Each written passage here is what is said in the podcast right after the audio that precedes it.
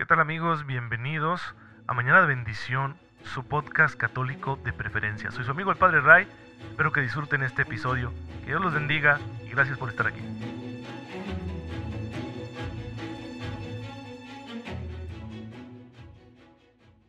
Muy feliz sábado, queridos hermanos, bienvenidos a su podcast católico favorito, Mañana de Bendición.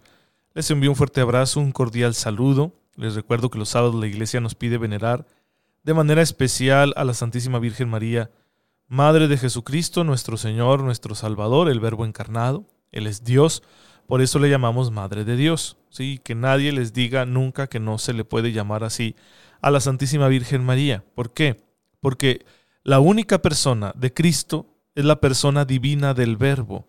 Entonces la relación interpersonal que María Santísima tuvo con su Hijo Jesús fue relación entre la persona humana de María y la persona divina del Verbo encarnado. ¿Sí? Entonces, si el Verbo le llamó madre y el Verbo es Dios, si Cristo le llamó madre y Cristo es Dios, entonces ella es madre de Dios. No porque ella lo haya creado, lo cual es absurdo. Nuestras madres no nos crean. Participan en la generación, en la procreación de manera natural junto con nuestros padres, pero a fin de cuentas es Dios el que nos crea. ¿Sí? La participación humana del engendrar nunca se comparará a la acción divina del crear. Por eso no es que María haya creado a Jesús, eso sería muy absurdo. Cuando decimos que es madre de Dios es porque el verbo es Dios, no porque ella sea madre de toda la Santísima Trinidad, claro que no, por supuesto que no pero tampoco podemos reducir eh, la maternidad de María a ser solo maternidad de la naturaleza humana de Cristo, porque la naturaleza humana de Cristo está inseparablemente unida de la naturaleza divina, de la persona divina. Es la persona divina la que asume una naturaleza humana. Entonces las relaciones son interpersonales.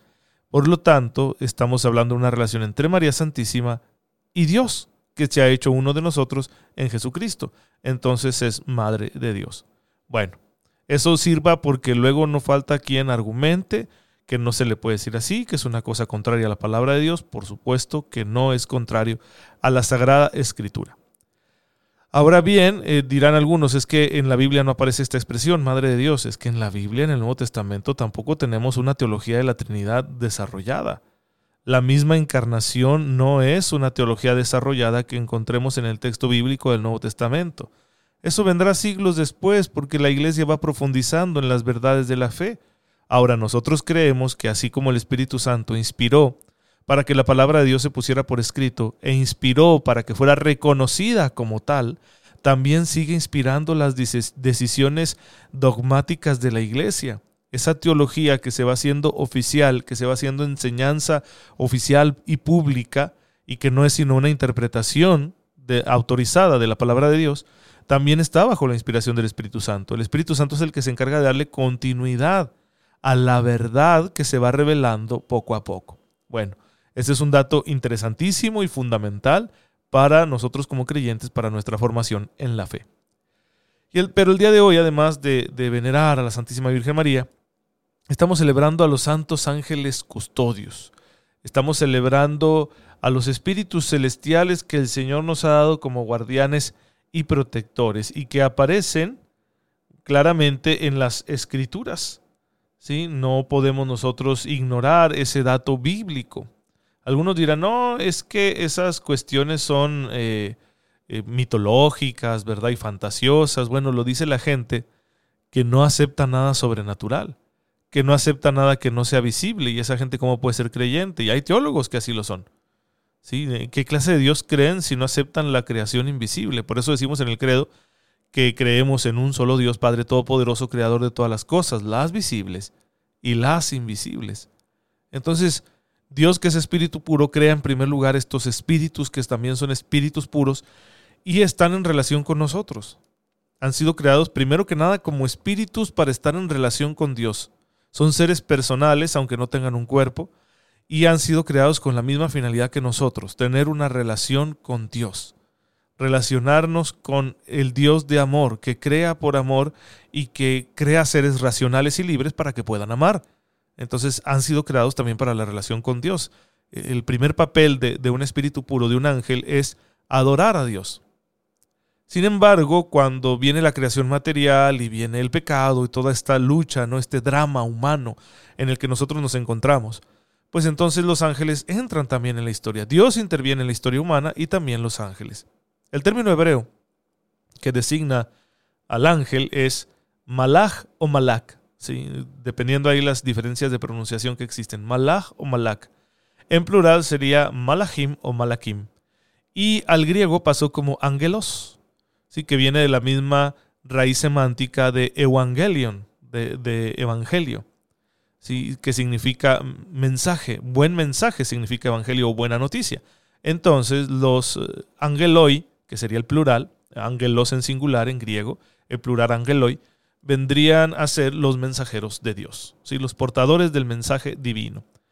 En un principio, el término ángel de Yahvé, que es muy frecuente en los primeros cinco libros de la Biblia, el Pentateuco, especialmente en el libro de el Génesis, en el libro del Éxodo, aunque también aparecen textos posteriores, por ahí en el libro de los jueces es bastante común que aparezca este término, ángel de Yahvé. Al principio es como solo una manifestación de Dios. No, no, se, no queda claro al principio que sea un ser distinto, sino dicen el ángel de Yahvé es una manifestación de Dios, es decir, su mensajero, pero su mensajero como su sombra, su imagen, su figura, un signo que lo representa. Posteriormente, la conciencia del pueblo de Israel va cayendo en la cuenta de que son seres distintos a Dios y que son personales y que tienen una misión en la historia de la salvación. ¿Por qué se dan cuenta de esto? Porque la teología del pueblo de Israel va evolucionando.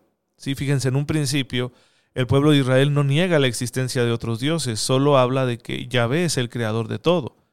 Y por eso lo pone como Dios de dioses, Señor de señores. En un principio, el monoteísmo de Israel es más práctico que teórico. Pero conforme va evolucionando la teología del pueblo de Israel, van a caer en la cuenta de que no existen otros dioses. Y vamos a tener ya expresiones más tardías que van a decir los dioses de los paganos son nada, no existen. Pero al principio no, al principio los hebreos no, no se meten en ese asunto, simplemente dicen, el Dios que a nosotros nos ha hablado es Yahvé, Él es nuestro Dios y es el Dios más poderoso. ¿sí? Vamos a usar esa comparación simplista. Igual sucede con el término de los ángeles, con la cuestión de los ángeles, que en un principio aparece solo el singular, ángel de Yahvé, y después va apareciendo un plural y hasta toda una jerarquía. Se van a distinguir entre distintos niveles, por llamarlos así, de, poder o de cercanía con Dios entre estos espíritus celestiales, o que también podemos llamarlos eh, pues sí, espíritus, espíritus puros, la corte celestial, etc. Y aparecen los serafines, los querubines, etc. Hay profetas que tienen visiones de, los ángeles. Daniel describe que son muchísimos. Entonces ya, ya hay una evolución teológica acerca de la comprensión de las criaturas angélicas. Y ese es el bagaje teológico que va a tener nuestro Señor Jesucristo. Él va a hablar también de los ángeles. Y de hecho menciona Mateo 18:10 una una expresión tiene Jesús. Cuidado con lastimar a estos pequeños porque yo les aseguro que sus ángeles ven constantemente el rostro de mi Padre. También los ángeles salen al encuentro de Jesús cuando termina su estadía en el desierto, su gran ayuno y luego la lucha con Satanás. Una vez que derrota a Satanás, que supera las tentaciones, vienen los ángeles a ayudarlo y también un ángel lo consuela en el huerto de los olivos. Posteriormente, en el Nuevo Testamento narra intervenciones angélicas a favor de la iglesia, a favor de los apóstoles, hasta que lleguemos nosotros al Apocalipsis, donde vuelven a entrar de nuevo con un papel importantísimo en el drama final de la historia humana. Así que los ángeles existen, el dato bíblico es seguro al respecto, pero hay que entender que son criaturas mm, totalmente espirituales y que tienen un papel dentro de la historia de la salvación para no convertirlos en una especie de semidioses o de duendes, ¿verdad? Que andan por aquí, que recíbelos en tu casa y ponles manzana con canela. Eh, son tonterías esas que quién sabe dónde se sacan y los católicos debemos rechazar por completo eso. Pero sí pedirle la ayuda a los ángeles. El Papa Francisco lo dijo ayer. Hay que pedir ayuda al ángel. ¿Cómo le pides consejo y ayuda? Pues hay que hacerlo. Eh, los ángeles custodios, que es la fiesta que estamos celebrando hoy, son esos ángeles que dice Jesús que todos tenemos. Entonces todos tenemos un ángel guardián, un ángel de la guarda, un protector. que tiene la misión de ayudarnos en el camino de nuestra salvación, en el combate contra los grandes enemigos del alma, que clásicamente la catequesis tradicional de la Iglesia ha dicho son la carne, el mundo y el demonio. Pues para vencer en este combate de la fe tenemos la ayuda de los santos ángeles, así que hay que invocarlos para que nos auxilien. Yo estoy convencido de que mi ángel de la guarda interviene muchas veces haciéndome difícil pecar. Cuando de pronto entro en ese mecanismo, ¿verdad?, tan extraño de, de la tentación, del pecado, de que me empiezo a planear mis pecados y decir, ya, yo tengo que cuidar mucho mi peso, entonces de pronto, ah, voy a comerme algo que está ahí en el refri, voy a sacarlo y, algo pasa, lo abro y ya no está. Ya no está, o resulta que en ese momento me hablan, o, algo sucede, ¿no? Como que me pone trabas para pecar. No, no siempre lo consigue, a veces le gano, ¿sí? porque claro, somos libres, ¿verdad? Y si insistimos, Dios nos deja que pequemos. Pero, hermanos, sí, sí veo que le hace la lucha y eso hay que agradecerlo y tomarlo como una advertencia y tomarlo como una advertencia, decir, no te vayas por ese camino. Es, alguien que me está poniendo una señal, que me está encendiendo un foco rojo, que me está sacando un, triángulo ¿no? en la carretera y que dice, cuidado, peligro. Así que, bueno, pues hay que hacerle caso. Pero igual, hermanos, las criaturas angélicas, su existencia gira en torno a la persona de Cristo, del Verbo encarnado. Cristo también es Señor de los ángeles, de las criaturas celestiales, como San Pablo lo menciona varias ocasiones. Por eso para nosotros el misterio central de la fe es Cristo, todo gira en torno a Él. Cuando decimos en el credo que todo fue creado por Él, a través de Él, que Él es la causa instrumental de toda la creación, porque es el verbo eterno del Padre, entonces también las criaturas angélicas fueron creadas por Él. También todo, todo lo invisible procede de Cristo. Entonces hay que conocer bien al Señor porque es el centro de nuestra fe. Si ignoramos quién es Jesús, pues nuestra fe no va a tener sentido. Por eso estamos aquí dándonos el tiempo de hacer un ejercicio de reflexión teológico. Estamos haciendo una breve cristología. Ya dijimos muchas cosas de Jesús. Ayer yo hacía una síntesis acerca de Cristo como plenitud de la revelación, como plenitud de, la comunicación de Dios que ya la encontramos en la creación. Cristo es plenitud del cosmos, como plenitud de la alianza que Dios tiene primero con el pueblo de Israel, luego con toda la humanidad a través de la iglesia y como plenitud también de la palabra profética. Es decir, Jesús es el gran maestro que no solo enseña la palabra de Dios, sino que Él mismo es la palabra de Dios. Él es la verdad, no solo maestro de la verdad. Pues hay que seguir ahondando en esto, vamos a volver a mirar la naturaleza humana de Jesús porque queremos comprender su identidad, ya que esto es esencial para que nosotros nos relacionemos bien con Él. Pues eh, miren, la identidad de Jesús aparece en medio del pueblo de Israel, del pueblo judío, como mesiánica. Pero Jesús no busca que lo glorifiquen por eso. Tenía poder para ello, pero cuando obra sus milagros se retira inmediatamente porque no pretende que lo adulen, no pretende que lo conviertan en un rey mundano, en un mesías político. Entonces, ¿quién es él en el fondo? La palabra de Jesús parece demasiado sublime para ser una palabra humana. Nadie ha hablado como él habla, nadie ha hecho las obras que él hace, y confirman sus enseñanzas y lo confirman a él como enviado de Dios. Pero ¿qué ha dicho Jesús de sí mismo? ¿Dijo claramente que fuera el Mesías? Y si lo dijo, ¿por qué entonces no se puso al frente de los ejércitos de Israel para derrotar a los romanos? ¿Por qué no hizo eso? Da la sensación de que en él hay algo más que el Mesías esperado por Israel. ¿Quién es entonces? ¿Cuál es la opinión que Jesús tiene de sí mismo? ¿Cuál es la verdad que Jesús dice de sí mismo? Estamos entrando entonces en el tema decisivo de nuestra cristología. Si Él es todo esto, Él es la verdad, Él es el Maestro, es el, el profeta, el nuevo Moisés, ¿qué dice de sí mismo? ¿Cuál es la verdad que dice de su propia persona, de su identidad? La fe de la iglesia primitiva, esa iglesia que conocemos a través del Nuevo Testamento y de los escritos extrabíblicos de los primeros siglos, confiesa a Jesús como Mesías. Lo llama Señor, en griego Kyrios, lo llama Hijo de Dios. Y uno diría, es que seguro cuando escribieron los evangelios, eh, escribieron bajo el influjo de esta fe. Por eso se distorsionó, Jesús solo fue un hombre, los eh, primeros cristianos lo mitificaron y lo convirtieron en un Dios. Es un argumento que encontramos muy seguido en las objeciones ¿no? contra el cristianismo, de que contaminada la primera fe con el pensamiento griego, pues se convirtió a Jesús en un Dios o semidios. Pero hay evidencia histórica de que Jesús habló acerca de sí mismo, porque la base documental que son los evangelios tiene bastante credibilidad. Entonces, vamos a, entender esto. El texto bíblico, los evangelios principalmente, cuando ponen a Jesús hablando de sí mismo, no lo ponen mm, diciendo cosas que esperaríamos de los discípulos. ¿sí? Por eso él, pregunta, ¿quién dice la gente que soy yo? Ellos le hacen llegar la información ¿no? de los chismes que corrían acerca de él. Esto lo vamos a encontrar en el Evangelio de San Mateo en el capítulo 16. Jesús anda por ahí con los suyos en Cesarea de Filipo y le hace esta pregunta a sus discípulos. ¿Quién dice la gente que soy yo? ¿Quién dice la gente que es el Hijo del Hombre? Y ellos le dicen, pues unos andan diciendo que eres Juan el Bautista, que resucitó, otros que Elías, otros que Jeremías o alguno otro de los antiguos profetas. Y fíjense el, pensamiento popular. Este tiene que ser alguno de los antiguos profetas que ha vuelto a la vida. ¿Sí? Va a ser Elías, que tiene que venir antes del Mesías, o algunos dicen, no, es que Juan el Bautista lo mataron, pero acuérdense que él era un gran profeta y ahora resucitó. Bueno, Jesús ya conoce eso, esas ideas populares, pero las va a cuestionar.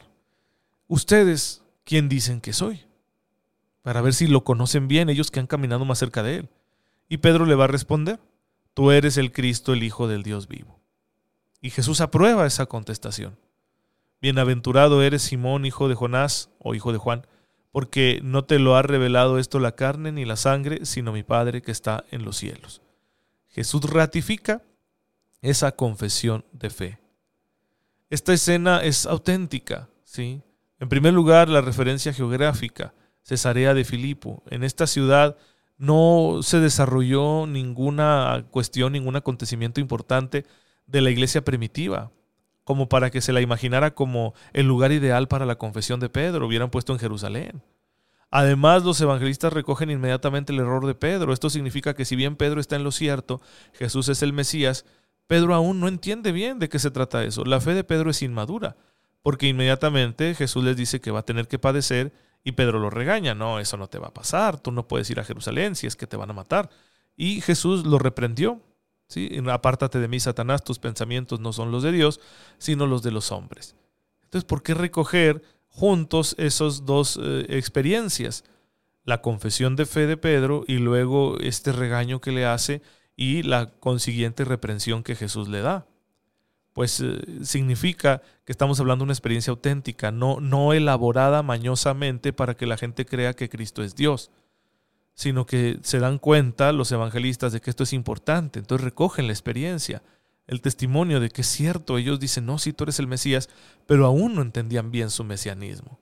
Y esto habla de la progresividad con la que Jesús se va revelando a los suyos y de las dificultades que encuentra en los corazones de los hombres para ser comprendido. Es imposible que la comunidad primitiva que tenía a Pedro como jefe haya inventado una escena en la que Jesús mismo lo llama Satanás. Entonces no es una invención, esto tiene credibilidad, coherencia interna. La confesión por parte de Pedro tiene un sentido claro, que va a ser resaltado por todos los evangelistas, como Marcos. Marcos hace hincapié en la escena porque construye su evangelio según un programa trazado al principio. Así empieza Marcos con su evangelio, dice Marcos 1.1, Evangelio de Jesucristo, el Hijo de Dios. De ese modo, la primera parte de su evangelio va a terminar con la confesión de, Jesús como Cristo por parte de Pedro. Y la segunda con la confesión del centurión. Verdaderamente este era el Hijo de Dios. ¿sí? Una vez que Jesús muere, por la forma en que muere, el, soldado romano que está ahí, el oficial romano que está ahí se sorprende y hace esa afirmación. Verdaderamente este era el Hijo de Dios. Entonces, es un programa que sigue Marcos y por eso recoge los testimonios importantes que confirman la identidad de Jesús. Marcos 1.1 ya el evangelista presenta a Jesús como el Hijo de Dios, el Cristo. Marcos 8:29, ahí Pedro dice Jesús es Cristo, el Mesías. Y Marcos 15:39, el oficial romano que dice verdaderamente este era el Hijo de Dios, una vez que Jesús ha muerto. Ni siquiera ha resucitado todavía y sin embargo ya tenemos estas explicaciones que confirman la identidad mesiánica de Jesús. Pero surge de nuevo la sorpresa. Muchas veces Jesús les dice a los suyos que se callen, ¿sí? que no digan que Él es el Mesías, porque va a Jerusalén a sufrir. ¿Por qué este giro? Si es el Mesías, es más, si es el Hijo de Dios vivo, ¿por qué no se manifiesta públicamente? ¿Qué estamos esperando? ¿Qué es lo que busca? Bueno, dice el padre de la potería, un, un biblista católico, la orden de callar no se entiende bien sino a la luz de la segunda parte del Evangelio. Solo después de la revelación de la pasión, de la muerte y de la resurrección del Mesías, no habrá peligro de una falsa concepción mesiánica. Entonces se podrá proclamar públicamente que Jesús es el Mesías. Hasta que no esté terminada su obra, se entenderá en qué consiste su mesianismo y por eso Jesús quiere que se esperen a que la obra esté terminada para que lo proclamen como tal, y no solo que la obra esté terminada, sino que reciban la fuerza de lo alto que les permitirá ser testigos de su mesianismo, el Espíritu Santo. Porque la evangelización de la iglesia, la predicación de los apóstoles, no se basa en las especulaciones propias, no se basa en meras experiencias subjetivas, sino en la acción del Espíritu Santo en sus corazones. Sin la fuerza del Espíritu Santo, la predicación apostólica, la evangelización de la iglesia, la misión está vacía. Entonces, para confesar a Jesús públicamente como Mesías, hay que entender bien su misión, pero sobre todo recibir la gracia del Espíritu Santo para poder hacerlo correctamente. Y por eso se esperan. Bueno, esto explica mucho de por qué Jesús les decía al principio que no dijeran públicamente que él era el Mesías. Bien, hermanos, pues se pone más interesante todavía nuestro mini curso de Cristología. Ojalá que lo estén disfrutando mucho. Ya saben que si tienen alguna duda me la pueden hacer llegar a la página de Facebook Padre Ray.